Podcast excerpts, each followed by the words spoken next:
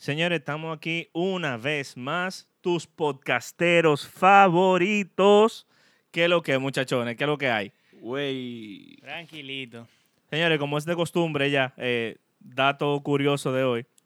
Ustedes sabían que la persona promedio se pasa alrededor de seis meses de su vida para un semáforo.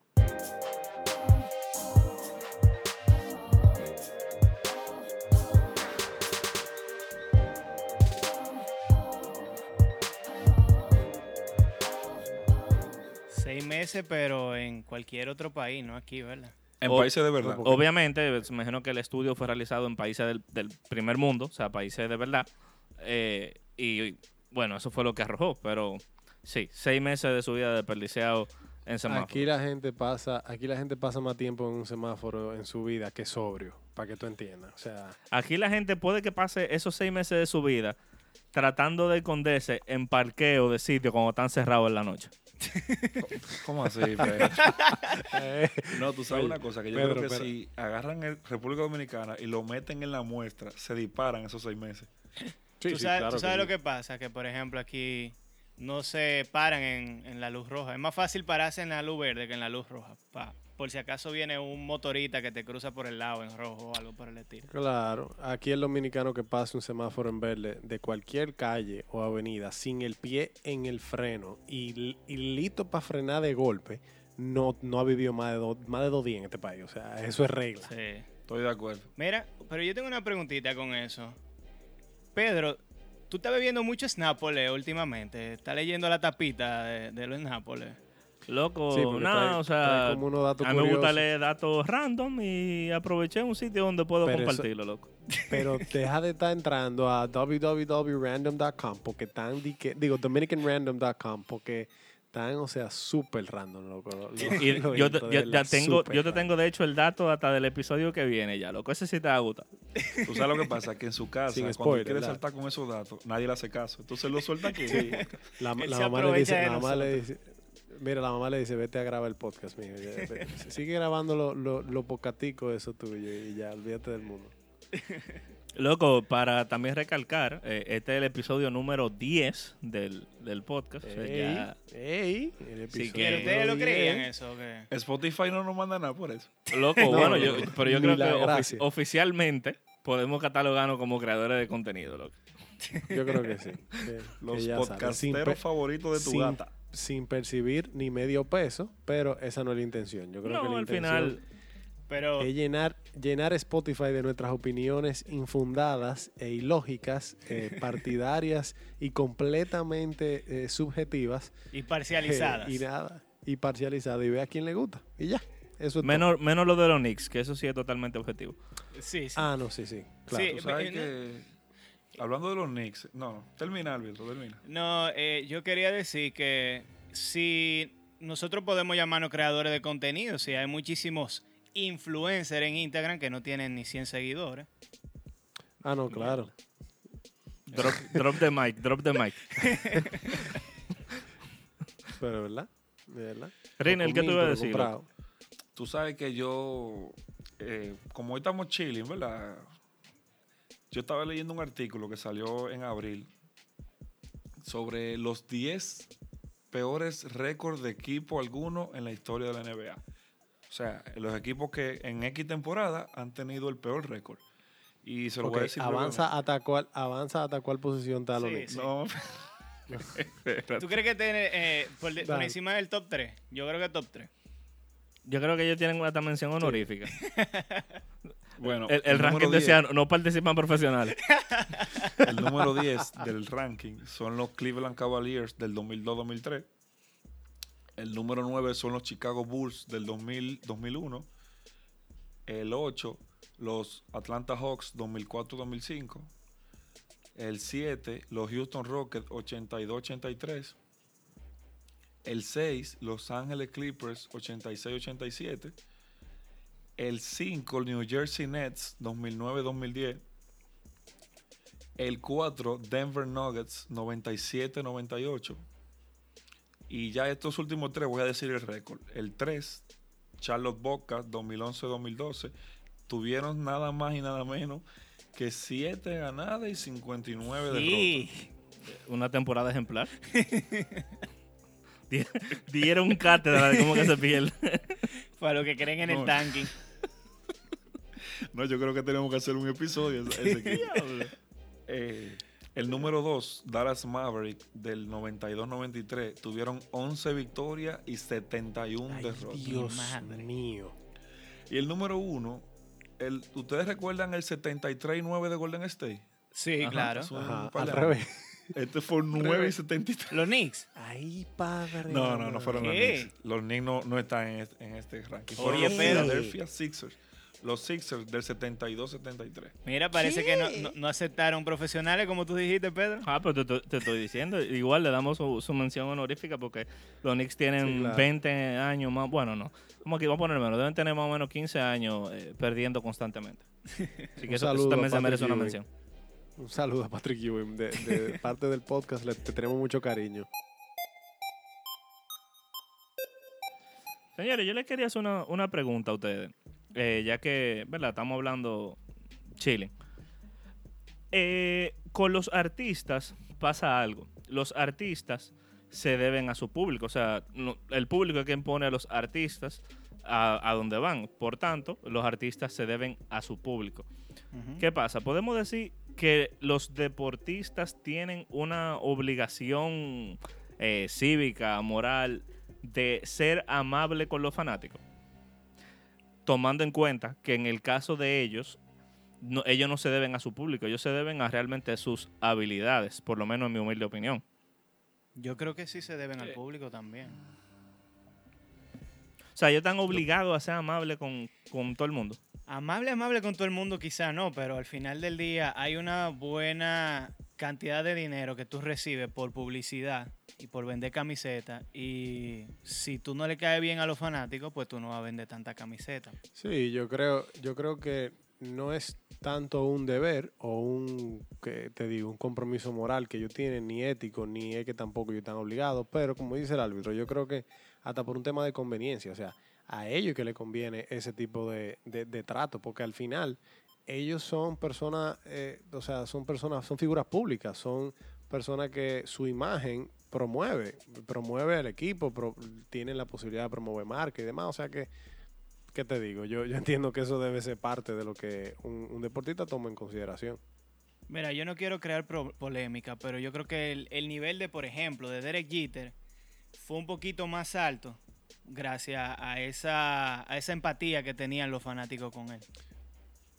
O sea, Sí, que tú dices que... diciendo que Derek Jeter era un muerto. No, Y pero- pero que tenía no, no, fanáticos. No, no, no, no. No, no, no, no, no, no. Pero no, sí no. está sobrevalorado. Un jugador muy bueno que lo ponen como excelente. O sea que tú estás diciendo que si él no hubiese jugado en los Yankees, él no hubiese llegado a ser lo que él era. Probablemente hubiera sido Salón de la Fama, pero no casi unánime. Coño, pero es que el árbitro salta con cosas, man. Bueno, El árbitro, coño, el, árbitro un coño a- a a- Reina, un día es el árbitro de la leyenda, que da datos súper acertados, y otro día el, el árbitro el mito. bueno, probablemente aquí tenemos un Hace lo que está ejemplo. haciendo hoy.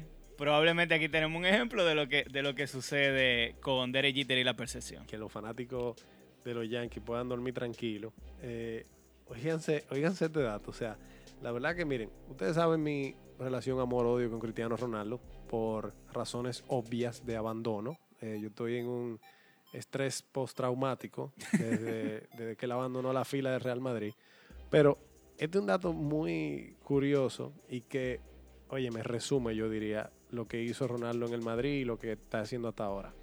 Cristiano Ronaldo salió del Manchester United en el verano del 2009 para pasar a formar parte de lo que en ese momento se pensaba que iba a ser el mejor equipo del Real Madrid en los últimos 20 años. No resultó ser, luego necesitó otras incorporaciones, pero bueno, Cristiano, desde el momento que salió del Manchester United en el 2009, lleva 113 goles en UEFA Champions League. ¿Ustedes saben cuánto ha metido el Manchester United entero en ese mismo tiempo?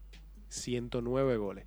O sea, Wow. Cristiano supera por 4 goles él solo la cantidad total de goles que ha metido el Manchester United desde que él abandonó el equipo. O sea, ¡buff! O sea, Impresionante. eso, eso es mind blowing, loco, de Una verdad. máquina. Es, es- es una máquina, ese tipo es, es- es increíble. Y aprovechando de que estamos hablando de fútbol ya, Señores, yo estoy muy contento y yo espero que mucha gente comparta mi emoción porque ya se acerca el reinicio de las tres ligas principales de fútbol, que son la Liga de Inglaterra, la Liga de España y la Liga de Italia. Eh, la primera que va a iniciar es la Liga de España con el clásico sevillano entre el Betis y el Sevilla. Inicia el próximo viernes, creo que viernes eh, 11 de junio, si no me equivoco.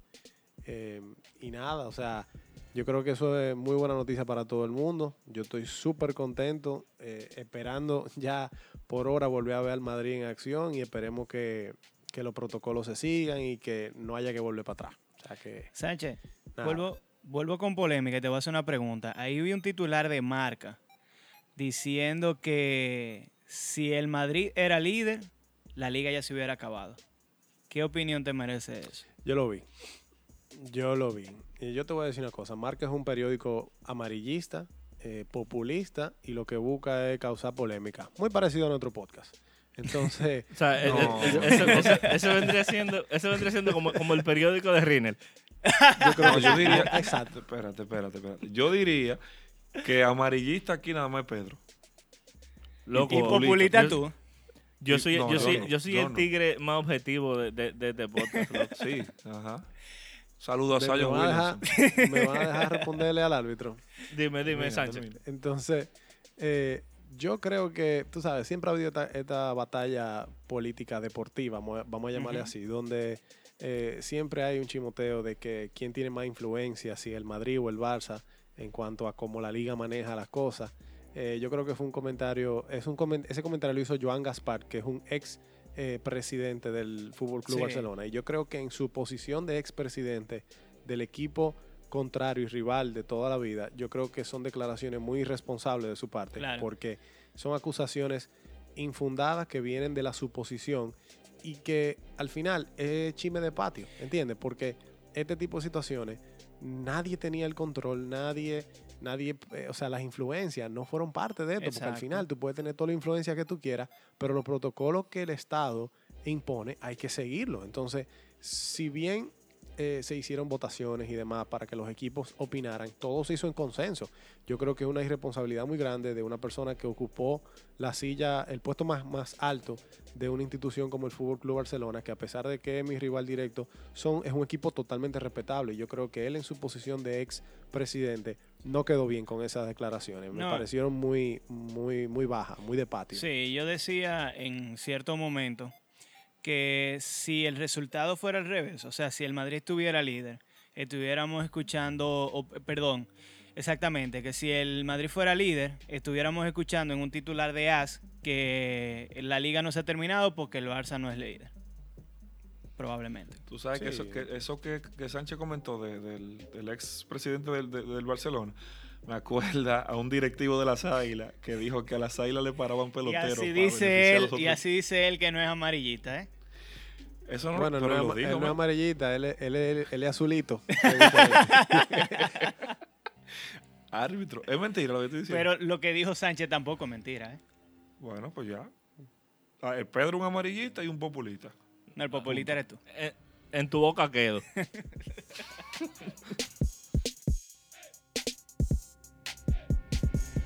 Señores, y aprovechando que estamos hablando de todo un poco, eh, recordarle a todos los que nos escuchan, su opinión es súper importante para nosotros. Nos pueden buscar en nuestras redes en el Clutch Podcast. No, ahí nos pueden dejar saber de qué quieren que hablemos, qué piensan de, de qué estamos hablando ahora o, o ve hasta de qué se ha hablado en episodios pasados. El episodio pasado fue muy interesante. Eh, hicimos un ranking de los picks de NBA, los primeros picks de los últimos 20 años, así que pueden ir a ese episodio también si les interesa. Entonces, seguimos muchachones, ¿qué tenemos? Mira, tú sabes que ya que tú mencionas el episodio pasado, yo estaba viendo una información sobre los primeros picks del draft, pero de la MLB. Porque me llamó la atención, ya que muchos de los que mencionamos en el episodio pasado de la NBA fueron jugadores estrellas, fueron All-Star y tuvieron carrera buenísima en la NBA. No todos, ¿verdad? Pero muchos de ellos. Y algunos de ellos todavía, todavía están vigentes. Y me llamó la atención. Ahora para Anthony Bennett. Sí. Le diste la tecla, Rinel. No, y tú sabes que también jugadores como Markel Fultz, que no terminan de explotar, también estaban en la lista. Uy, Ya la tenía guardada. Pero miren, señor, yo estaba viendo del 2000 a la fecha los jugadores, los primeros picks del draft de MLB. Oigan esto, de 20 jugadores, solo 6 han jugado alguna vez un juego de estrella. Solamente dos han sido rookie del año y uno de ellos se retiró sin nunca haber jugado en la, en la, en la MLB. Y cabe mencionar que de esos 20, los Mets nunca han tenido un primer pick del draft. Eh, los Knicks de la MLB. Literal, porque lo- los Knicks tampoco en los últimos 20 años han tenido un, un primer pick. O sea que eh, oficialmente No Nueva estamos York hablando está. mentira, ¿eh? Nueva York está. Bueno, no, no a decir. Próximamente debe- deberíamos hacer un episodio, eh, yo lo comenté a ustedes y bueno, para los que nos están escuchando, vamos a hacer un, un episodio de qué, cuál es el trayecto de un pelotero que empieza con el sueño de niño y que qué debe pasar o qué ese pelotero debe hacer y cuáles son los diferentes procesos para eh, desde las ligas menores, donde sea que juegue, cómo llega a la MLB. Eh, y yo creo que eso es algo que al público le va a gustar mucho porque no todo el mundo conoce ese, ese proceso, pero es un episodio Sí, que lo estaremos podemos- haciendo después. Podemos hacer un Sí. road to the show. Sí, algo así, algo así. Eso, eso estaría interesante. Sí, realmente está, está muy pero Y, o sea, perdón que cambie el tema de manera tan abrupta, pero le quería hacer una pregunta que se me acaba de ocurrir. Eh, obviamente, para, para cada quien dentro de, de la disciplina que más domina. Eh, ¿Ustedes piensan que si nos vamos 20 años atrás en, en el deporte versus la actualidad, eh, el dinero se ha vuelto un como un incentivo para cambiar de un equipo a otro versus anteriormente que quizás los jugadores tendían a durar quizás una carrera completa o la gran parte de su Pero en carrera en un deporte equipo? específico o tú estás hablando en general. Eh, o sea, hablen de, de los casos que ustedes conocen de, de la disciplina eh, que Bueno, ustedes yo- manejan.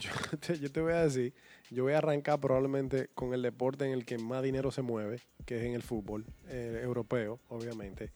Eh, o sea, el dinero que se mueve es grueso, es asqueroso. Y se ha- eso se ha visto claramente. O sea, yo te puedo mencionar varios casos. El caso más notorio en los últimos años ha sido el de Neymar. Neymar era un jugador que en el Barcelona tenía todo hecho y todo a su favor para triunfar verdaderamente como futbolista a nivel de clubes. O sea, jugaba con Luis Suárez de un lado y con Messi de otro. O sea, era el tridente más asesino en ese momento. ¿Y qué pasó? Llegó el Paris Saint Germain, le ofreció 36 millones de euros neto por temporada. Estamos hablando de más de 16 millones más de lo que él ganaba en el Barcelona. Y él, sin pensar que este era un equipo que venía en crecimiento, se fue. ¿Y qué pasó? Desde ese momento, Neymar no sabe lo que es jugar ni siquiera una semifinal de Champions. Eh, se ha hablado muchas veces de su retorno al Barcelona y demás, pero es que en, en- por lo menos en el fútbol de hoy en día, papeleta mató a menudo a nivel de, de los clubes, de cómo se manejan entre ellos, porque en el fútbol se compran los jugadores y también los contratos. O sea, estamos hablando de que Messi gana 54 millones de euros neto al año, pago por el Barcelona. Entonces, óyeme, hay jugadores fieles.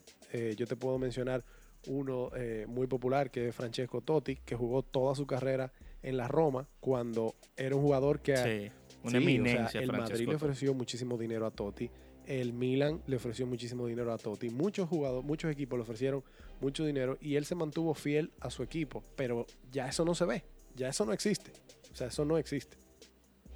Yo creo que, y corrígeme si me equivoco, yo creo que Pirlo tuvo una carrera bien longeva también. En Bueno, lo que pasa es que Pirlo, eh, sí, Pirlo, Tuvo dos Pirlo etapas. eh, toda su vida jugó en el, en el Milan hasta que se fue a la Juventus, pero esa tiene más justificación porque el Milan cayó en picada. O sea, el Milan iba en picada en ese momento. Y después que se fue Pirlo y se fue esa generación de Gennaro Gattuso, de Shevchenko, eh, Kaká cuando se fue al Madrid. O sea, Loco, es un, un, equipa, un equipazo no, no. El, el, el Milan. De las Champions 2005-2006 tiene que ser el mejor Milan de los últimos 15 o 20 años. O sea, era un equipo asesino completamente en todas las líneas. Paolo Maldini en la defensa, el mejor defensa de Italia probablemente. En el mediocampo tenían a Clarence Seedorf, a Andrea Pirlo, o sea, asesino también. Y adelante tenían a Shevchenko, el ucraniano, que era un killer, killer de área, o sea, una, Una máquina máquina. de Sí. gol. Una máquina, man. Y un equipo que no, no le tenía miedo No, al juego físico, loco. Y, y Kaká en su mejor momento. Sí, sí, porque después que Kaká se fue del Milan, las lesiones, la pubalgia que sufrió mucho tiempo, eh, lo, decayó Sí. mucho. Y yo creo que el fútbol español a él no le convino tampoco mucho. Rinel, ven acá. En la pelota, No. ¿cómo, ¿cómo se manejan los traspasos de jugadores y, y- y ese tema? Bueno, a diferencia de otro deporte, en el béisbol, hasta que tú no te declaras agente libre, ningún otro equipo puede negociar contigo ni tener ningún tipo de acercamiento. Y cuando tú llegas a las grandes ligas, tú le perteneces al equipo por los primeros cinco años. Ya luego de ahí, Sí. O sea, tú puedes declararte agente libre. Sí, obviamente tu salario va subiendo gradualmente cada año, pero luego del quinto año tú te puedes declarar agente libre y puedes firmar con cualquier no- organización no- o quedarte en el mismo No se utilizan las cláusulas de recesión, porque por ejemplo en el fútbol hay contratos, obviamente, eh, así mismo por cuatro o cinco años, pero hay una cláusula de recesión del contrato donde se supone que el jugador es que la paga, pero obviamente lo que se hace que, por ejemplo, si otro equipo está interesado en ti, tú tienes contrato todavía y tu cláusula son 100 millones de euros, el equipo te da el dinero a ti para que tú la pagues, te salga de ese contrato y te vayas con ese otro equipo, que fue lo que pasó con, con No. Neymar. No, No. No.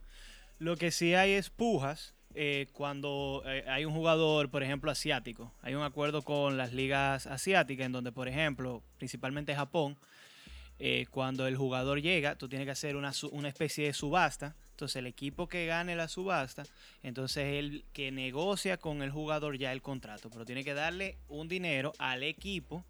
Por ejemplo, eh, cuando Hideki Matsui llega a, a- a grandes ligas, tuvieron que pagarle un dinero al equipo en Japón para negociar con Hideki Matsui, para salir del contrato de Hideki Matsui.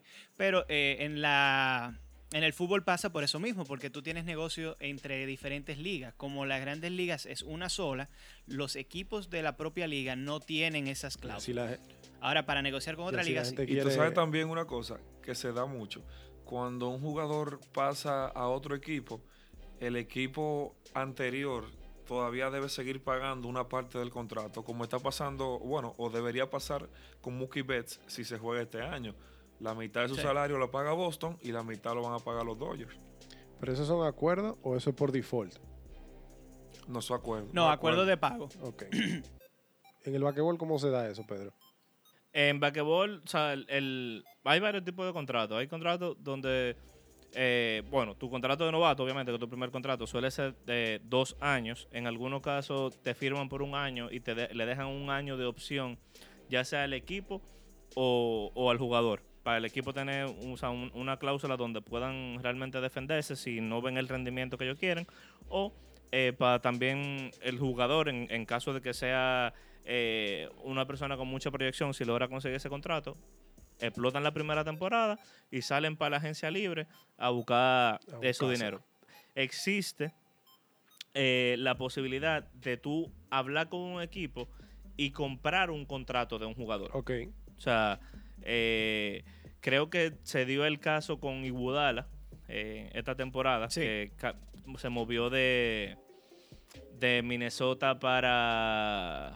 Bueno, el, el caso es que eh, él estaba teniendo muchos problemas en el, en el equipo que él, que él estaba, con, lo- con los compañeros de él, él siendo veterano, estaba chocando mucho por la manera de juego de los jugadores eh, más nuevos y maduros. Entonces, eh, el equipo se puso en contacto con a ver quién estaba interesado en comprar ese contrato y vendieron el contrato de, de Iguodala. Iguodala se fue de, de- Sí, sí. de ese Fue en. Memphis y luego se fue a Miami Heat. Exacto. Sí, Exactamente. sí, ahí sí fue. De Golden State pasó Sí. a Memphis. También, Tú sabes una cosa, que hay- a, a ver si usted me da un poquito de luz, porque yo no, no entiendo mucho ese- esos temas en la, en la NBA. Porque, por ejemplo, en la MLB, es bueno que lo sepan, no hay un tope salarial. Si a un equipo le da la No. gana mañana de darle 500 millones de dólares por 15 años a un jugador, se lo puede dar. En la NBA tengo entendido que funciona más por los años que tú tengas en la liga. No sé, explícame un poquito eso, árbitro. Sí, lo que pasa es que hay eh, ciertas clasificaciones de contrato. Eh, va a depender no solamente de los años, está el contrato de veterano, eh, el contrato de novato, como dijo Pedro. También, dependiendo si tú quedas en el primer, segundo, tercer equipo de la NBA, también va a haber un, un rango de precios. en el que tú puedes, en el que puedan dar tu contrato. Va, va No, a depender de tu equipo- desempeño. Y cada equipo tiene un budget. Entonces, dependiendo de- de- del budget que tenga cada equipo, es también la, la posibilidad que tú tienes de que tu contrato máximo sean 200 millones, por decirte algo, o sean 150 en otro caso, dependiendo de cómo te tu nómina. También el tope es el impuesto de lujo es muy fuerte en mucho más fuerte en la, N- en De la NBA que en el que en la MLB. Sí, es que hace unos años lo modificaron. O sea, antes eh, había equipos que pagaban impuesto de lujo normal eh, y no le importaba, porque todos los años era el mismo Eh, monto. perdón, ¿Qué pasa? La NBA detectó una, una deficiencia y lo que hicieron fue, que ustedes quieren pagar impuesto de lujo, vamos a perdón, pagar para impuesto los de lujo. que somos Entonces, los impuestos de lujo se volvieron. Cuando tú termines, explica lo que es el impuesto de lujo. Bueno, dame hacerte un paréntesis. El impuesto de lujo es, si tú, si tu nómina sobrepasa el budget que tiene tu equipo, tú, pa- tú pasas a pagar un impuesto de lujo, que o sea, tiene un- realmente desconozco la forma en la que lo calculan, pero tiene una un- tabla un donde penalty, realmente... eh, básicamente, anteriormente, todos los años era el mismo monto. O sea, si in- independientemente de qué tan por encima tú tuvieras de tu budget, tú pagabas el mismo monto. La NBA detectó esa deficiencia y dijo, ok, ustedes quieren pagar impuestos de lujo, vamos a ponerlo sabroso ahora. Agarraron y los impuestos de lujo suben cada año. O sea, si tú pagas este año impuestos de lujo y tu equipo le toca pagar de nuevo el año que viene porque sobrepasaron su budget, el año que viene tú pagas más. Y si vuelve y pasa el año, el año que viene, tú pagas más. Y también el, siendo- monto, el monto que tú pagas es proporcional a qué A tu tan budget. por ¿Qué tanto te encima de ese, de ese budget tú estás. Sí, es como una especie de prorrateo, por decirlo así. Y a medida que tú vayas vaya teniendo más años por encima del, del- del tope, entonces más impuestos de lujo tú vas a pagar. Eh, viene siendo, Sánchez, para que tú entiendas, muy parecido a lo que es el fair play en, en- fair en play la FIFA. financiero, ok. En- en- Tú sabes una cosa que yo, que yo escuché hace poco, que en la NBA, aparte de que hay un tope salarial y un budget, como dice Pedro, también hay un, un mínimo que tú puedes invertir anual en, en- en- en tu nómina, en tu roster, Sí. que Sí. eso hace que la liga no se vuelva tan de un solo lado, sino que los jugadores, los equipos tengan obligatoriamente que invertir un mínimo anual. Y yo te voy a decir algo, yo creo que eso es algo que habría que, o sea, eso habría que contemplarlo en otros deportes, porque el, el tema con la compra de, de cláusulas de recesión y lo que se le paga a los jugadores y demás, ha vuelto el, mer- el mercado del fútbol un- una ridiculez. O sea, estamos hablando de que en el 2009 se pagaron 95 millones de euros por Cristiano Ronaldo. Y eso fue un boom, o sea, eso fue una locura. Y estamos hablando uno de los mejores jugadores de la historia, ¿verdad? Hoy en día, hoy Sí. en día se habla de jugadores, o sea, Mbappé, se habló de que el Madrid tenía que buscar 300 millones de euros para llevarse a Mbappé.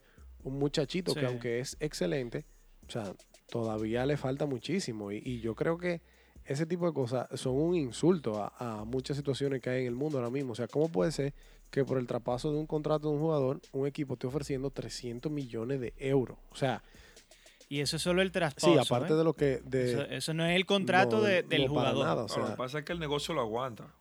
¿Entiendes? Entonces el negocio. No, No, tú yo- sabes qué es lo que yo- eh, pasa también, los petrodólares. O sea, llegaron unos Sí. jeques árabes Ellos a- fueron al que Manchester. City, al PSG, comenzaron a meter dinero, que eso no tiene madre. sí, sí, es una locura. Y, y obviamente no le importa pagar los impuestos de lujo, o sea, eh, eh, pagar impuestos de más porque tienen que el tú dinero, lo para que tú producen. entiendas, Loco, pero yo creo que históricamente, eh, y Sánchez me corregirá, yo creo que históricamente el fútbol siempre ha sido el, el deporte que más irrespeta el dinero. en ese Sí, y mal, eh, mal en Sí. Europa, porque pasa lo que dice el árbitro, o sea, llegan muchísimos inversionistas de muchísimos sitios, eh, incluso, Rinel, corrígeme, creo que fue los dueños del Liver- del Liverpool compraron Boston, o sea, son los mismos dueños. No, no, al revés. Ah, el dueño, al revés. dueño Al de. Boston. Compraron al es Liverpool. el dueño del Liverpool. Ok, pero hay muchísimos, hay muchos equipos en, en el fútbol eh, europeo que, como el árbitro dice, los dueños o los inversionistas que tienen son jeques eh, con valores de, de net worth incalculable que le han metido un dinero que es como cuando un país eh, em- empieza a imprimir moneda sin tenerla eh, respaldada por esa cantidad en oro, lo que hacen es que disparan la inflación. Y yo creo que la inflación en el, en el mercado del fútbol europeo es una ridiculez. Usame Dembélé, Sí, el jugador del Barcelona, costó 180 millones de euros. Y es un jugador que no ha hecho nada en el equipo. El doble de Ronaldo Entonces, en aquella exacto. ocasión. No, y para ponerlo un poco más llano, pa- va- vamos a dominicanizarlo, eso viene siendo como el botellero. Normal. Tú ves los tigres que salen los fines de semana para la discoteca, explotan todos los cuartos del mundo, los cuartos que no tienen, y el lunes desayunan agua y berenjena. Bueno, mira, Berenjena. tú lo dices. Sí, y con eso que tú Tú, dices, tú vas a decir Pedro, lo que yo estoy pensando. hay que estar claro, el salario mínimo en, en el fútbol, cuando tú lo comparas, por ejemplo, con el béisbol, que no es un deporte que genera el- dinero que, que genera el fútbol, es una ridiculez. O sea, un Grande Liga, el salario mínimo está cerca de los medio mi- del medio millón de dólares, si, si Rinel no me corría ahí. Eh, Anda por ahí. Y mira, Y tú tienes muchos jugadores de fútbol ganando mucho menos algo. de ahí. ese chiste que tú hiciste, Pedro, o ese comentario jocoso, aplica perfectamente a lo que está pasando en el Fútbol Club Barcelona ahora mismo. O sea, en, los últimos, en las últimas tres temporadas, el Barcelona se ha gastado casi eh, 500 millones de euros en fichaje y hoy en día el equipo está en una situación financiera crítica, o sea, al nivel de que en diciembre se lesionó Luis Suárez, su delantero centro, y tuvieron que salir a buscar un delantero al mercado. Y para que tú entiendas, ellos no tenían ni 20 millones de euros para comprar un jugador. Tuvieron que comprar a Brightway, que es un jugador, eh, creo que era al Málaga que pertenecía, si no me equivoco, que costó 12 millones de euros, algo así. O sea, es un equipo que ha derrochado una cantidad de dinero increíble. Y ahora mismo, eh, con la situación del coronavirus, tuvieron que declarar un ERTE, que en, en España es como una forma de suspensión, como lo que hicieron aquí con el FASE, para todos los jugadores y todo todos los empleados del, del equipo, o sea, todos los empleados del club, están ahora mismo en una suspensión de contrato donde no están recibiendo un peso, porque el Barcelona no tiene dinero. O sea, un club millonario, Pedro, no tiene dinero. Una ridiculez. O sea, que po- podemos decir que veremos, dentro de poco veremos al Barça haciendo meet and greet. men, pa- Mira, tú lo, tú lo dices relajando, pero o sea, la situación es crítica y, y recibiendo demanda de jugadores. El mismo Neymar tiene al Barcelona demandado por un incumplimiento de Sí. contrato. Entonces, eh, se aplica... se- Obrigado, sí, se- obrigado. Ahora, señores, una cosa. Ustedes se dieron cuenta que con ese comentario de Pedro de la botella los fines de semana, él es el populista del grupo. No, no, yo, yo, a mí me gusta ya no me gusta poner lo- los conceptos llanos para que todo el mundo entienda. Él es medio populista, sí, pero vamos a chancearlo. Sí, vamos a Mira, tú sabes una cosa, Sánchez, ahora que tú mencionaste eso del Barça, en, en- en grandes ligas pasa mucho eso de, de, lo- de los equipos que se quedan, sin- no sin dinero, porque ya es un caso extremo, pero sin espacio salarial en la nómina. Hago el, el- doy el ejemplo de los Medias Rojas que cambiaron a Mookie Betts. ¿Qué equipo quiere cambiar a Mookie No, Betts? ninguno. Pero no lo aguanta. Nadie No lo aguanta. pero no aguantaban el- los 30 millones que él gana este año, Ujú. ¿entiendes? Porque para Sí. ganar el campeonato hace dos temporadas tuvieron que invertir tanto que se quedaron sin espacio y lamentablemente hubo que Una sacrificar. pregunta, y di- respóndanme rápido lo que son más fanáticos del béisbol. ¿Quién ha sido, en cuanto al dinero que se pagó eh, o que se está pagando todavía, el fiasco más grande de la MLB? Dígame un nombre. Yo no quiero que me, que me hagan un análisis súper wow. Dígame un nombre. porque Yo tengo el mío ya en, en- en mente. Yo quiero saberle de ustedes. Rinel, comienza tú. No, dilo tú primero. Árbitro. Corona esa, corona, esa, corona esa vuelta, árbitro. Estoy pensando. Árbitro, dale. Saca cédula, saca Yo cédula. creo que, yo creo que está en, en Boston. Mm, Estoy seguro que te sí, gusta. yo creo que estamos pensando en la misma persona. Sí. Ok, va- va- vamos a hacer algo, vamos a hacer algo. No, no, no. A la cuenta de tres, digan- favor, digan su nombre. Que se va, se va a escuchar mal después. Hazme el favor. Hazme el favor, hazme el favor. Rinel, ponte esa faja entonces, arranca tú. Pablo Sandoval. Pablo Sandoval, sí. Definitivamente. Óyeme, atracados. O sea, co- atracado. Sí, es que, es que a Pablo Sandoval ni siquiera en, en camiseta se le sacó el dinero, porque probablemente alguno dirá que Adrián González tampoco fue un- una historia de éxito en, en- en Boston. Pero por lo Eh, menos el vendió. fiasco de- del cambio entre Jason Bay y, y- y Manny Ramírez. Pero es que yo creo que lo de Pablo Sandoval ni siquiera en camiseta sacó. No, porque tú sabes qué pasa. Eh, por lo menos con eh, Carl Crawford, que también fue un fiasco, las lesiones fue que no le permitieron ser, ser mejor, que de, de hecho era buenísimo. Pero con Pablo Sí. Sandoval, men, ese tipo, yo quisiera, yo me lo encuentro en la calle y yo creo, yo creo, déjame Ahora, decirlo mejor. Yo- O sea, Yo que no el, sé el- por el- qué. el profe- el profesor y la gente de la casa de papel son unos pubertos delante de Sandoval. No, yo te voy a decir algo. Entonces, lo, lo gracioso, lo, lo- lo irónico de Pablo Sandoval es que llegaba con mejor forma física que nadie a los campos de entrenamiento. Comenzaba la, la temporada y el tipo estaba igual de gordo como siempre. Yo no sé por qué. Eso era año tras año. Siempre se, decía, se hacía el mismo comentario. Llega Pablo Sandoval con mejor físico que nunca a, las- a los sprint training. Mira, Comienza Sánchez, la temporada pa- y yo dije, que- que- ¿cuál fue el cambio? Para terminar ya con, con Sandoval. O sea, tú, tú te das cuenta el error tan grave que tú cometes. Cuando tú firmas un jugador y luego de, o sea, por cinco años, y luego de dos años, tú prefieres votarlo y seguir pagándolo que tenerlo, que tenerlo ahí en el equipo. Óyeme. Tenerlo en- en tu equipo. Óyeme, eso, Y que nadie lo quiere. eso es grave. Sí. Eso es grave. Pero a mí me ha pasado, a mí me ha pasado así en, en el plano profesional, me ha pasado cosas como esa. Y, y yo, yo lo entiendo. A veces son el tipo de decisiones que tú dices, óyeme, voy a cargar con el peso, pero no voy a cargar con la consecuencia del peso. Entonces, eh. Sí. a veces Y, toca. no, y en el caso de Sandoval, el peso es mucho. No, que no es peso, es dólar. Eso es lo que pasa. Bueno. Eso es lo que pasa. Señores, yo creo que ya está bueno. Sí, yo creo que. ¿Qué ustedes que dicen? Sí, yo creo que, que estuvo Sí, bueno. hombre, sí, bueno. Bueno, entonces, señores, ya ustedes saben, nos pueden buscar en nuestras redes en el Clutch Podcast. Eh, déjenos saber de qué quieren que hablemos, qué piensan, su feedback, sea positivo o negativo. Nosotros estamos aquí para, primero, para chelchar entre nosotros y segundo, para también hacer lo que ustedes quieran. Así Mira, que, Pedro, escúchame, antes de cerrar, dime. sería bueno hacer un poll, como nosotros somos buenos haciendo poll, de quién es el populista del grupo, para que tú veas que los fanáticos lo van a ver. Loco, tú te, vas, tú te vas a dar cuenta que va- vas a perder, o sea...